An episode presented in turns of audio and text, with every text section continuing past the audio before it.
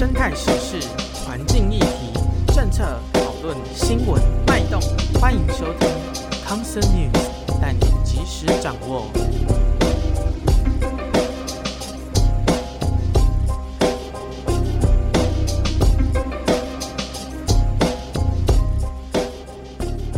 深色的议题，企图以华丽的名来掩饰。欢迎来到康 Sir 制药，我是吕博猫，我是弗雷鸟。这是一个关于台湾环境与生态保育议题的节目，有关时事的康 Sir News，主题是探讨加偷刀时间，还有精简成十分钟上下的康 Sir Zip，让你快速吸收保育观点。欢迎刚从日本琉球回来，现在马马虎虎的弗雷鸟。什么马马虎虎？不要乱讲！我是去那个生态之旅啦，看一些琉球、冲绳当地特有的生物。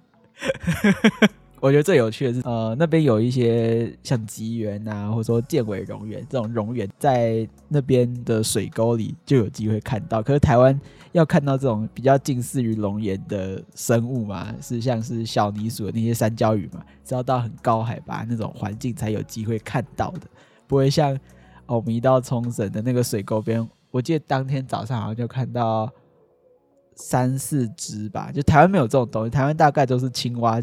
还有蟾蜍是那那种环境跟气味生活的动物，所以一到那边光看到这个就觉得哦，好开心哦。然后这次真的收获，好感动啊！对啊，我超想去的，下一次去。哎，中间有一个我很好朋友的婚礼，对啊，得是答应人家就不会再改行程。我们发现这次去飞过去好像不到三千呢，超便宜的，所以就只好选那个时段。这是完全印证那个 去琉球比去。某个地方，哎、欸，我觉得比去兰屿跟台东便宜，而且那边住宿你知道一个晚上才五百块，在那霸市区，那霸就是他们那霸市区。我说生态旅游嘛，然后就直接看到胡夫在天上飞，就很扯，真的很夸张。那个生态环境真是，我有个学长，他也是最近去冲绳，对，然后他就一直在那边讲说，哇，那旁边国际通旁边的那个蓝人树上面就有胡符。哦 很有趣哎！我记得我们上一次去花莲是，虽然也也不算市区嘛，就是滨海的公园才看到胡夫，特意的去找了一下。对啊，不会像那种走一走就哦，我又看到胡服了。可是我这次最隐恨的是没有看到那边。好好哦，我好想出国。呃，可以下一次。就是最隐恨是没有看到那边的三元水鸡啦，那边有一种很像红冠水鸡或者说白腹鸭鸡那种形状的鸟，还蛮有特色。这次没有看到。多，然后我们当时也在路上看到了两只黄绿龟壳花跟一只鸡波布，然后我们就在那边拍呀、啊、拍呀、啊、拍，搞不好我们可以再做一集节目来聊聊你在冲绳的所见所闻这样子。呃，对，而且我这次有特别，就是我原本其实对于生态摄影或者说生态旅游，我都是用拍照比较长，是比较一个习惯的记录方式。可是我后来发现，而且我拍照好像不能去记录到当下那种。完全的感动，所以我这次还特别有多录一些影片，然后希望之后可以也有机会剪辑给大家分享。把 flag 立好了，就要用出来。我有时候我真的觉得在录影的时候会去挣扎，因为毕竟拍照当下那个景深还有光线是最好的。你真影片，你就算真的录到那个画面，你要再把它裁剪下来，那个画质都没有所谓的拍照的照片来的画质来的好。所以每次我都在想说，哦，现在这一秒到底要录影呢，还是我要按快门？我都在纠结不已。这个你平常在台湾应该也是这样子，哦，对、啊，只是说你又来到冲绳，可能有些东西不见得那么容易看到，因为可能就这一次飞过去有，那下一次又不知道什么时候才要去。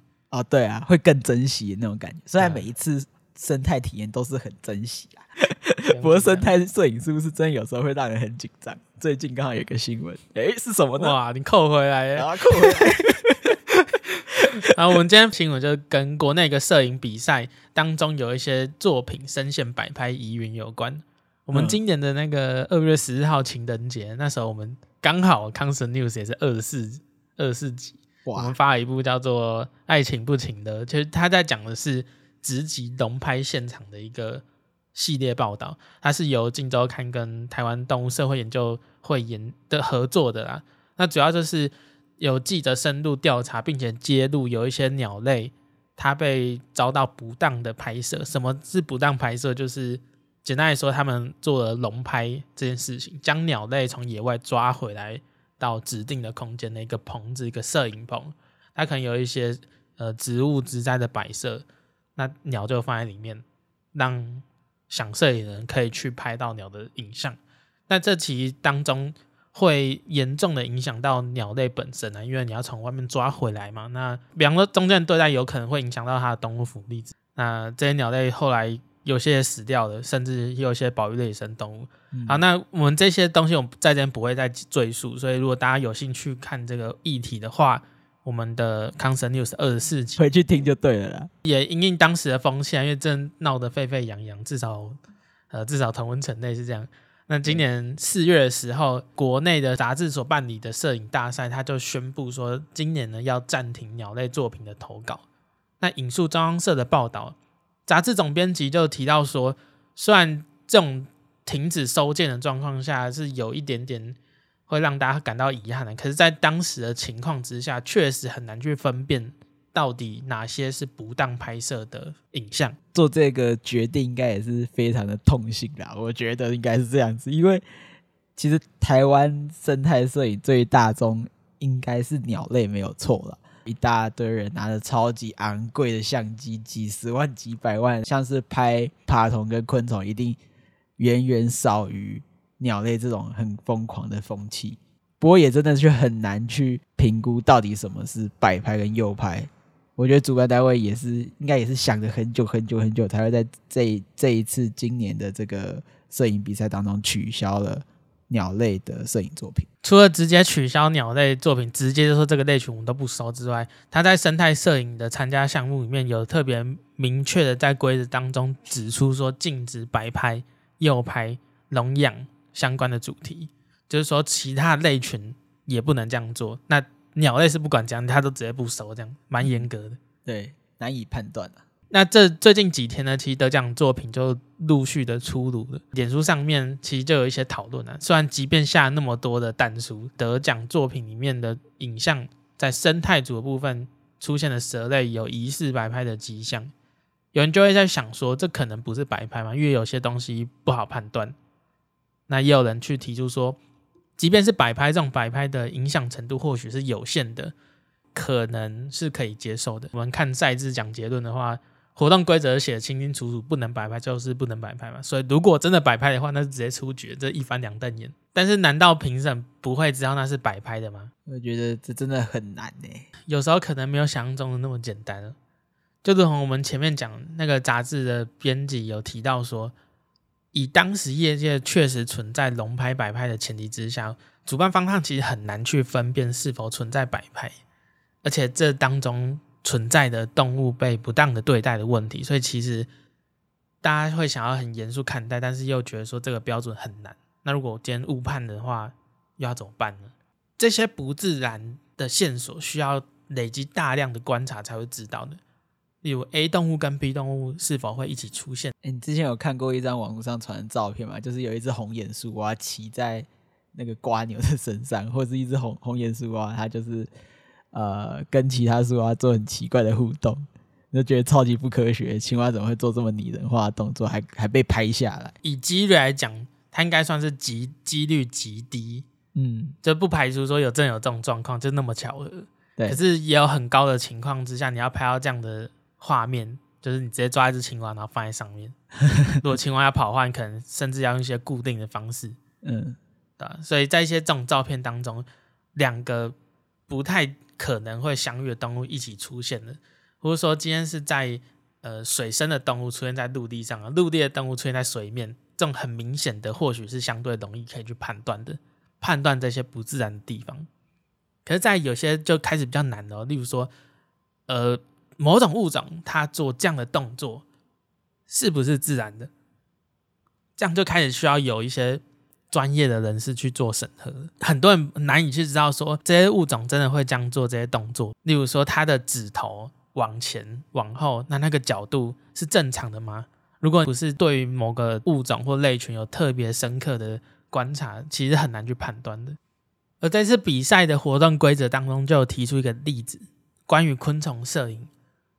昆虫其实会动来动去嘛，那过去有人会把这些昆虫拿去冰箱面冰一下，降温，那它们活性就会降低嘛，所以相对好控制，也会相对的比较容易固定在个地方，不会动来动去，有利于去进行拍摄。那这次的活动规章就明确强调说，这种情况应该要去避免，且是禁止的。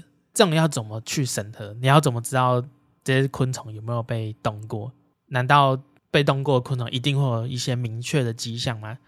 很难很难。那我们回到事发的那一组照片当中，那组照片主角是蛇，那不止一张。照片面的蛇有部分几张是盘成一团。那就我们的野外观察所知呢，其实不是所有蛇都会在自然情况下会盘成这样的，多半是被曾经被抓起来，然后再放置到那个环境当中。但是也必须先说，有些。类群的蛇呢，它确实会盘踞成一团，然后等着等待猎物经过它前面。对啊，之前我应该有放在康蛇的现实动态里面。我有在路边那时候开车，下雨天开开开，然后突然间眼睛扫到旁边的马路上面有一只龟壳花，就盘踞在马路上。它那时候很漂亮，它真的是盘得好好的，它身上有水珠，金光闪闪。然后又在美丽的苔藓上，然后那时候我就拍那张真的很漂亮，对。然后我想说，哎，这样好像有点像是我去把它摆弄才有这样的姿势，可是不是，它就真的是有这样的样子。我觉得还当下蛮开心的，因为那天是下雨天，我看其他的动物都没什么看到，然后就就有一只漂亮的龟壳花，然后有漂亮的姿势在那边，而且还是完全不用去。就去挪动它，它就有这样的状况。龟壳花算是蛮常见，可能那时候当下真的是在拍摄的过程当中数一数二开心的一个回忆。而且我觉得你你也放了伍佰的歌在里面。哦，对，哦，因为那时候下雨天，然后那个水就真的在流，然后我就想说，我就把那个让水倒流，然后配那个场景，我觉得好啊。好好舒适，好好适合。你知道我会特别提五百，是因为我们有一个脸书社团叫生态迷因多样性研究所，那里面欢迎是大家去进行各种生态类群的迷因的投稿。然后以前我们就有一个舍友，就是在放摆拍拍摄的讨论的时候，他就放一张照片，然后放了五百的脸，啊，对对对，谐音就说 没有摆拍这个照片，五百，呃，优质的生态摄影，五百，有看到无？伍佰，所以这也证明了 Play 鸟他其实没有没有去那个没有摆拍一张照片，龟壳花伍佰。你们要你不是用这个去安排的？我我有点忘记，我因为我对那个景象就是想到，我可能当下真的是想到那个摄影棚那张图，就是最完美、最优质的两爬摄影五百拍。我真的很喜欢这一张，那一张就是这一集的封面了。好了，可以再想想看。五百不排除寄发票给我们。谢谢伍佰老师，谢谢五百老师。不过说实在，每张照片你真的，除非有那种很明显的露馅，不然的话，其实很难去举证的。而且你要怎么知道行为人真的是他？就知道怎么认定？我觉得很很难呢、欸。对啊，我们没有一个人在旁边去做，比方说一个人在拍摄好了，然后旁边有一个记录者，记录他拍摄的流程。啊，我想到了啦。如果这个东西发生在是哈利波特世界，就不会有这样的问题，因为里面全部都是动动图，都是 GIF，啊，马上就知道发生什么事情。你提供的照片必须提供你从这边走过来到你看到他到拍完呃，对，每一个人边拍边做 Vlog。那我们刚才其实有提到说，有人认为说这样的摆拍行为，假设啊，这是假定是摆拍的话，那可能对那些类群可能还好。那我们就开始来跳脱这个讨论了，因为我们刚才已经说，如果比赛规则都说不能摆拍，那摆拍的话呢，那就是出局，那个没得谈了。可是我们把话题转过来说，蛇类或是部分的两爬类群，它的摆拍真的会有那么大的影响吗？其实我们知道野鸟或是说一些哺乳动物，它们在捕捉的过程中。很容易会发生动物的紧迫，换句话说就是产生高度的紧张刺激，然后生理上也会有一些应急反应。所以有些野鸟、野生动物的摆拍，在我们目前的整个讨论的氛围当中，是被认为不适切的。他们是真的很容易被自己吓死，欸，就是真的有时候太强烈的这种刺激，他们真的会吓死。这不是所谓的什么像笑死那种夸饰，是真的会吓死。两爬类群的摆拍。会不会也产生那么严重的影响？有人会主张说，只要对于生态或是这些个体影响不大的话，或许是可以适度去进行的。这概念其实我是同意的，不过那个拿捏的地方在哪里？就是要小心拿捏什么叫做影响不大。那这个影响不大的作为是什么？我们甚至需要一直去提供更多的证据去检讨，说这个制度或是那一些适切不适切的活动。对吧？因为有些蜥蜴确实啊，你你如果养过蛇或青蛙、蜥蜴之类的，有些有些养爬个体，它真的无所谓，对，不太理你。就是跟鸟类跟哺乳动物的影响，这反应差很多啦。就如同大家喜欢去登山、去青山、爬山，它势必对动物来讲也是一种干扰。可是我们就会知道说，人数少的时候可能还好，那如果人数一多，开始爆量的时候。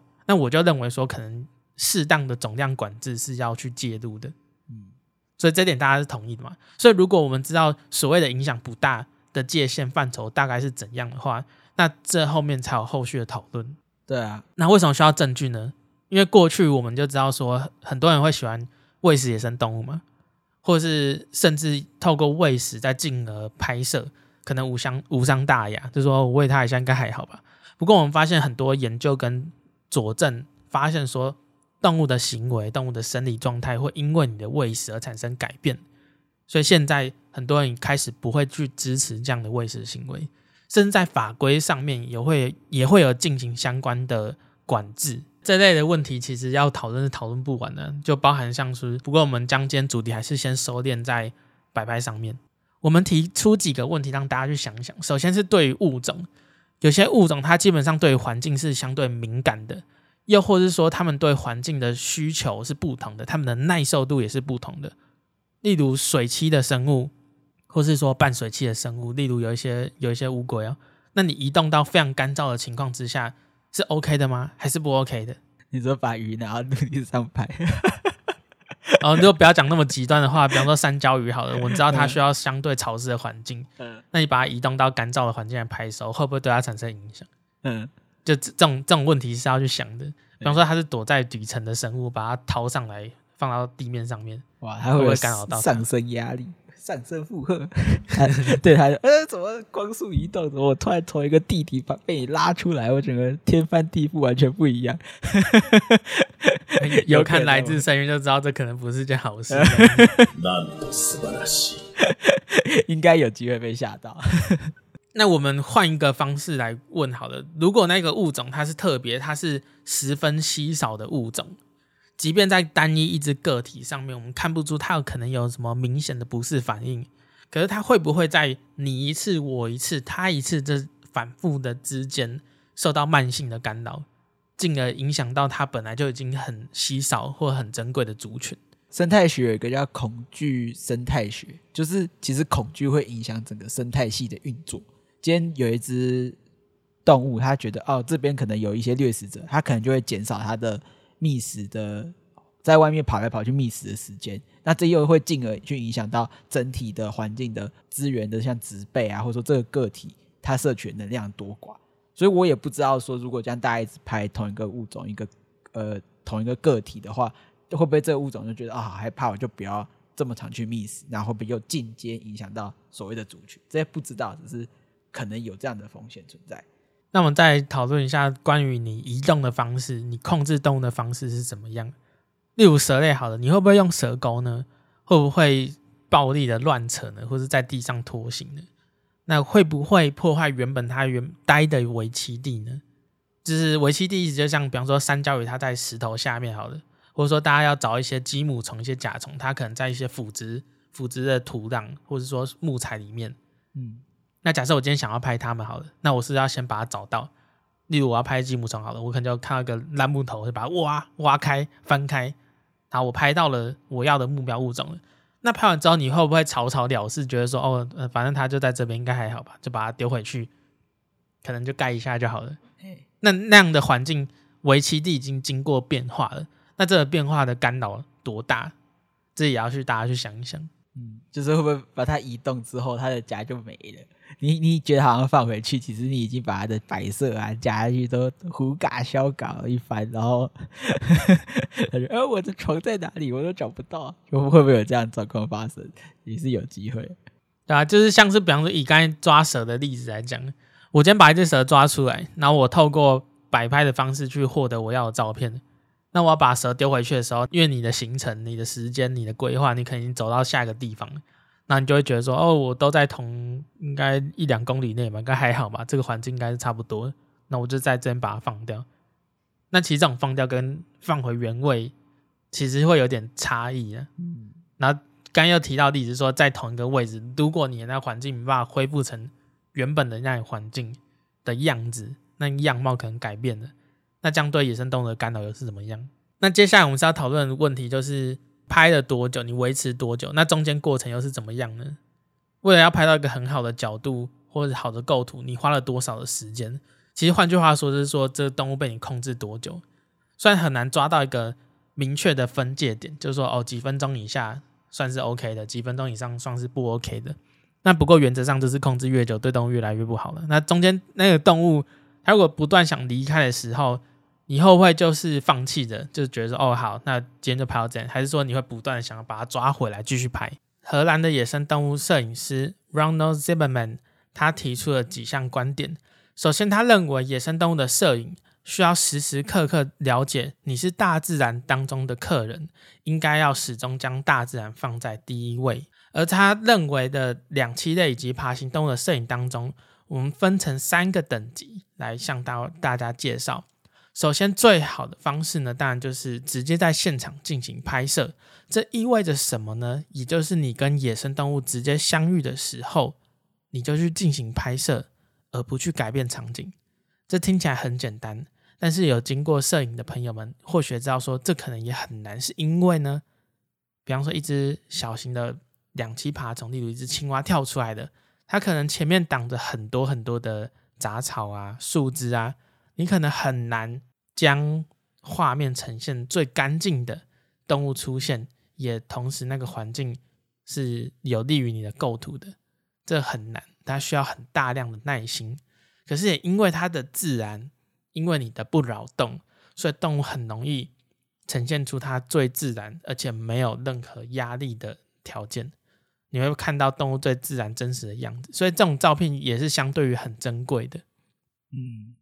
这其实跟一般在赏鸟的过程中遇到鸟拍鸟那种随遇而安的那种随缘心态就比较像，就是哦，今天鸟飞来我就按几张，那它飞走就算了，反正我也追不到，还非要密林里面，我又没有竹蜻蜓可以去追它，所以我觉得果断放弃嘛，就比较像这个感觉。Ronald 他也提出建议说，如果你要拍这样的状况的话，你其实就是呃走一步算一步嘛，就是看到你先拍。然后慢慢的靠近再拍，其实一般人我们在做摄影时候，其实也也是会这样子，因为我们知道机会很难得嘛。嗯，哎、我这一次去那个，我不是去冲绳嘛，然后我们有一次看到有一个叫做剪虎的东西，一个一个生物啦，就剪虎它跑很快。我们其实第一天去旅游的时候就已经看到了两只还是三只，可是他们全部都站在那个边坡上面，明明看到了却都拍不到，然后一直到最后一天。一下车，然后发现，哎，前面有一只很远的地方，有一只剪虎。我们那时候都不敢动哦，我们就拿那个超长的那个镜头，然后从很远的地方先打一张，想说我们先拍下来啦，要不然等一下可能一靠近又跑走了。那还好，还好那一只它待比较久，所以我们远远的赶快先拍一张，就是像这边所说的准则一，就是我们先不动它，就是看到它在哪里，我们就像拍鸟一样把它拍下来。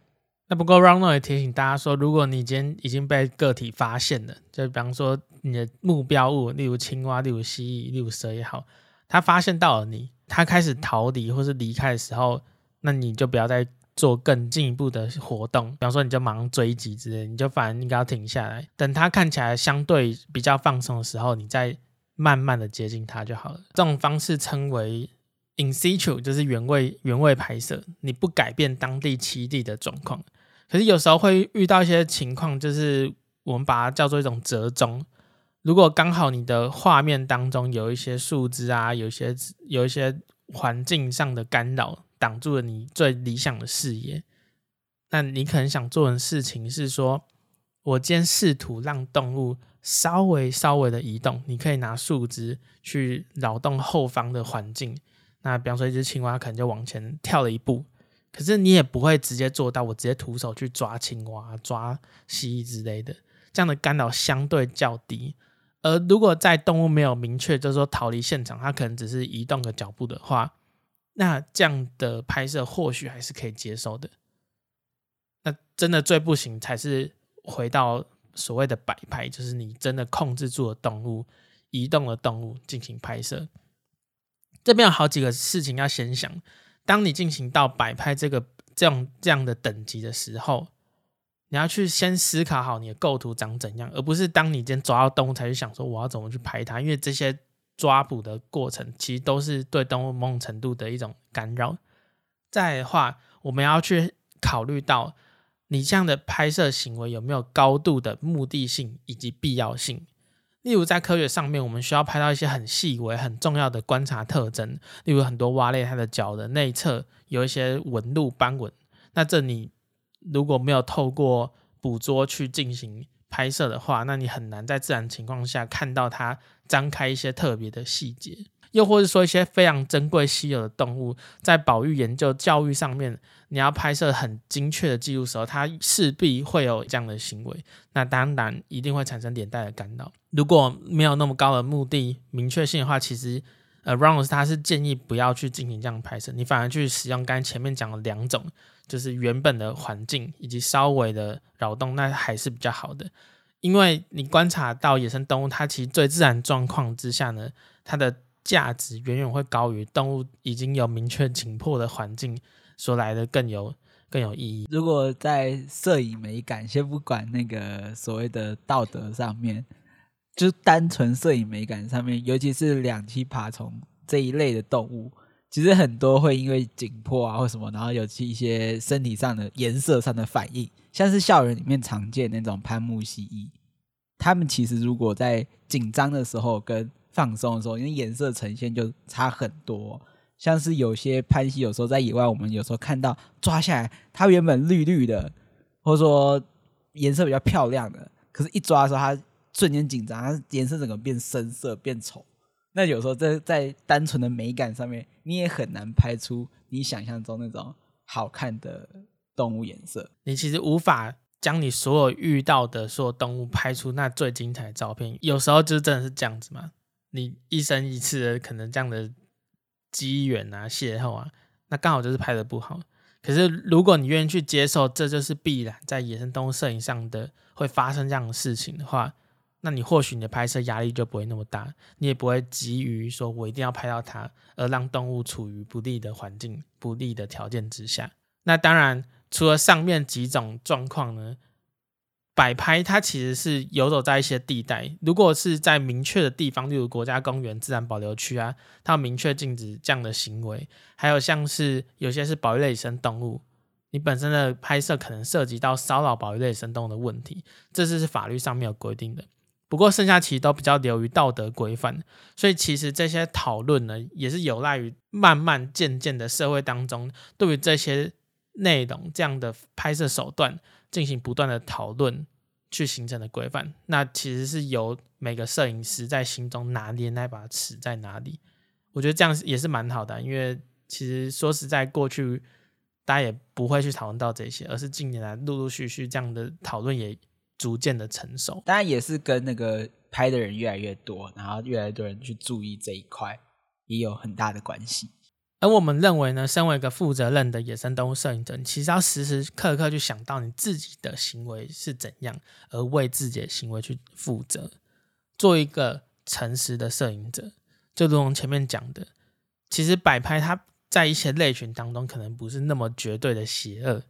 而你要做的重最重要一件事情就是自我揭露，你做了哪些处置，你摆了多久，或是你没有摆拍，那有没有去恢复好你找到动物的原栖地？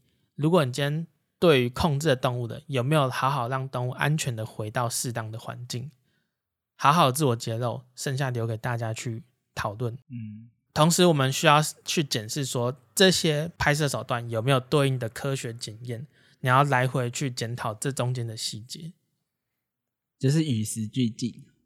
如果今天科学上发现说，哎，其实这样拍摄原本觉得没有会影响到动物的，可是现在会影响到，那就是与时俱俱进的去改变。